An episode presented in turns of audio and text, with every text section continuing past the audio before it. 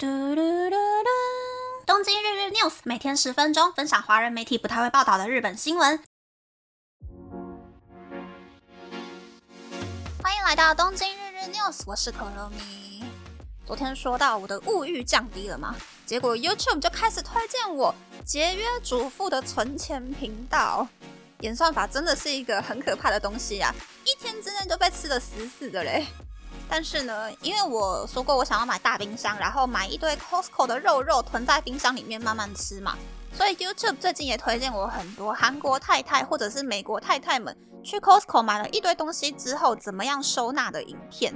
真的，两边的 style 很不一样哦，我觉得很有趣。韩国妈妈有三个大方向，第一个是一个礼拜会花一天的时间处理食材，然后他们会准备很大很大的保鲜盒。举个例子，像是韩式的辣的海鲜汤好了，太太们就会在保鲜盒里面放切好的花枝、海鲜、切好的板豆腐、切好的葱、蒜、红萝卜之类的东西，然后把调好的辣酱倒到花枝上面，让花枝可以入味之后呢，就直接一整盒冰到冷冻库里面冷冻了。然后韩国妈妈们就会像这样子做好七份主菜，早上出门的时候随机抽一盒出来退冰，晚上回家只要加热就可以吃饭了。那如果妈妈加班了没有时间准备晚餐，比较早回家的老公或者是小孩就可以先帮忙准备晚餐。我觉得韩国妈妈的这个 idea 非常适合忙碌的单身或者是双薪家庭。韩国妈妈们的第二个大方向呢，就是什么东西都是一份一份的整理好，冷冻起来慢慢吃。例如上是他们会把 Costco 的肉、鱼或者是培根用烘焙纸隔起来，放到保鲜盒里面冷冻，要吃的时候就可以一片一片、一份一份拿起来退冰吃掉。我觉得最厉害的事情是，他们会把 Costco 的奶油，就是一次买四条回家的那一种，切成两公分左右的厚度。然后一样先用烘焙纸隔起来，放到保鲜盒里面冷冻。第二天等到奶油变成冰块之后，不会粘在一起了嘛？就可以随便丢进一个大的保鲜盒里面储存。要煮饭的时候呢，就抽一片起来下去煮。除了很方便收藏之外呢，也可以延长保鲜期间。那韩国妈妈的第三个大方向就是，会把蔬果洗干净之后，用厨房纸巾擦干水分，再按照食物的特性。直接装保鲜盒冷藏，或者是在保鲜盒下面垫一张厨房纸巾，吸收水分，延长食物的保存期限。我看按照韩国妈妈的这种收纳方式呢，新鲜的蔬果买回家至少可以冷藏两个礼拜。可是美国妈妈的做法呢，就比较简单粗暴了，就是肉直接一整盒一整袋冰起来，蔬菜全部洗干净，没有擦干水分，就全部切切切切切。放到有绿水蓝的保鲜盒里面，直接冰到冷藏室。然后我一边看就一边很崩溃，一直喊说：“拜托不要，太太，你把那个草莓切半冰起来，那草莓第二天就全部烂掉掉了。”但是呢，看美国妈妈整理食物储藏间又非常疗愈哦，因为美国人的家都很大嘛，都会有一个两三平左右的食物储藏间，很多太太就会买很多透明的保鲜盒、保鲜罐。当然也是不排除有叶配的成分啦，不然怎么可能每一个美国太太都是用 OXO 的保鲜盒？但是呢，他们就是会把四五种不同颜色早餐谷片呐，或是七八种意大利面呐，通通倒到那个玻璃罐里面，又或者是把各种胶囊咖啡啊，或是棒状的零食饼干，通通整齐的排列在那个收纳容器里面。光是用看的就觉得，哦，我的强迫症被治愈了，看起来超级舒压。除了那个食物的颜色很丰富，不会视觉疲劳之外，也有一种代理购物的满足感，就跟很多人喜欢看拍 ASMR 的创作者代替三百六十五天都在减肥的你，吃一堆不健康但是又很好吃的食物，会觉得莫名满足是一样道理。反正我很喜欢美国妈妈整理加工食品的影片，但是如果是生鲜类的话，还是看韩国妈妈的频道就好了。但是讲到演算法呢，前几天我刚好看到一份资料是说。日本的 Z 世代年轻人，他们可以理解常常在社群软体上滑到广告这一件事情。一个广告一天如果看到一两次的话，还在容许范围之内；但是如果一天看到三四次以上，Z 世代的年轻人就会对广告产生负面的印象。那么，日本的 Live Research 就对了六十四万五千七百三十五名十三到七十九岁的用户进行调查，询问大家平常都是在哪里接触到让你感兴趣的广告。百分之三十一的人回答是在 YouTube 上面接触到，百分之二十九点七的人回答是在电视节目上接触到，百分之二十六点三的人回答是在电视广告上接触到，百分之二十六点一的人回答是和亲友对话的时候接触到，百分之二十五点二的人回答是在 Instagram 上接触到。就可以发现，日本的 YouTube 广告效力已经胜过了电视媒体。那么仔细研究就会发现，说十到四十多岁男性大多是在 YouTube 上面接触到感兴趣的广告，其次是 X；而十到四十多岁女性呢，大多是在 Instagram 上面接触到感兴趣的广告。在发现感兴趣的商品之后，百分之六十点七的人会在 Google 搜寻商品资讯，百分之三十二点一的人会在雅虎搜寻商品资讯，而百分之二十二点七的人会在 YouTube 搜寻商品资讯。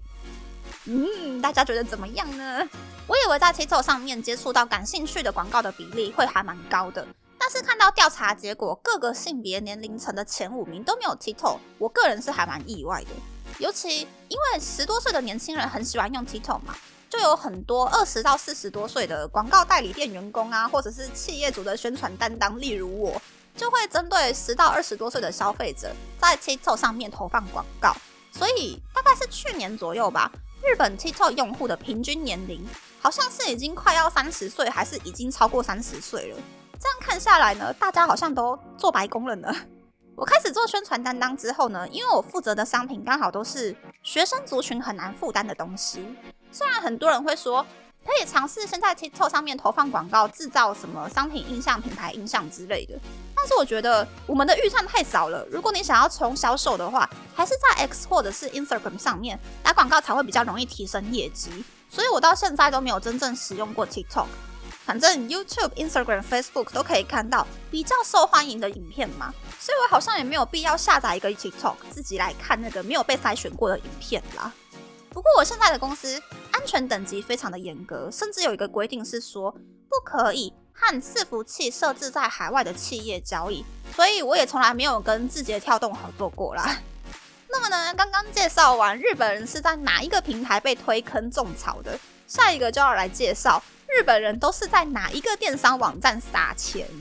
有一个针对 X 世代、Y 世代、Z 世代，也就是十四到六十岁的人进行的调查，发现百分之四十一点六的人主要是在乐天市场购物。百分之三十七点四的人主要是在阿玛总购物，百分之十点八的人主要是在奇摩购物中心购物。进一步分析呢，就会发现乐天市场受到百分之四十八点六的四十四到六十岁的 X 世代族群，和百分之四十六点三的二十八到四十三岁的 Y 世代族群，以及百分之二十九点七的十四岁到二十八岁的 Z 世代族群的喜爱。阿玛总则是受到了百分之三十三的 X 世代族群，百分之三十六点一的 Y 世代族群，以及百分之四十三点一的 Z 世代族群的喜爱。而奇摩购物中心则是受到各个世代大约百分之十到十三的人的喜爱。而询问受访者，固定在一个电商平台购物的决定因素是什么？百分之七十六点三的人回答价格。百分之四十八点一的人回答商品的品质，百分之四十一点九的人回答商品评价。嗯，大家觉得怎么样呢？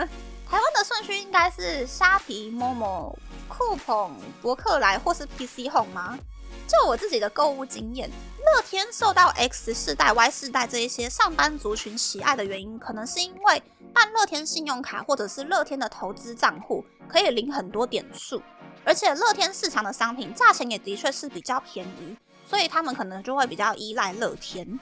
学生居多的 Z 世代族群呢，就会比较重视安心感，还有商品评价。那这方面呢，阿玛总做的就会比较好，评价的数量也非常的多，所以 Z 世代的消费者可能就会比较依赖阿玛总。而日本的奇摩购物中心呢，我觉得它的设计界面还停留在十五年前的感觉。看起来比台湾还要阳春，使用起来也不是那么的方便，所以用户比较少，还蛮正常的。那我个人是觉得在阿玛总上面买东西会比较安心。比如像是呢，之前新冠疫情刚刚开始的时候，不是有钱也买不到口罩吗？我就刚好在阿玛总上面找到，很明显是大陆制造，在大陆用邮局的 EMS 寄到日本的口罩。第一次下单的时候，我大概等了快要一个多月都没有收到货，我就想说，可能是因为大陆封城，邮局跟空运都没有营业，又或者是那个卖家本身就没有足够的货可以出货，所以我的订单就被搁置了。可是因为卖家还没有出货嘛，所以我就可以随时取消订单。订单取消之后呢，阿玛总的系统也是立刻就退钱给我了。所以以第三方支付的安全性来讲，到货之前随时都可以取消订单的阿玛总呢，其实做的会比乐天还要好。乐天如果订单被延迟的话，真的就是不知道应该要去找谁求救了。此外呢，乐天的商品通常去看它的那个价钱呢，它都要另外再出六百块日币的运费，购物的那个开心程度就已经输给把运费写进售价的阿玛总。而且乐天的到货速度又比有中央仓储的阿玛总还要慢，所以我比较喜欢阿玛总吧。那么，那么这次的分享就到这边，不知道大家喜不喜欢这样的节目呢？欢迎大家留言和我分享你的想法。喜欢这个节目的朋友，可以在 Apple、Spotify、s o n KKBox、First Story、Mixbox、Pocket 平台和 YouTube 订阅《东京日日 News》，多多按赞、评分，或是在 s o n 想要赞助这个节目，还可以在 Instagram 追踪《东京日日 News》Day Day Talk 的账号哦。拜拜。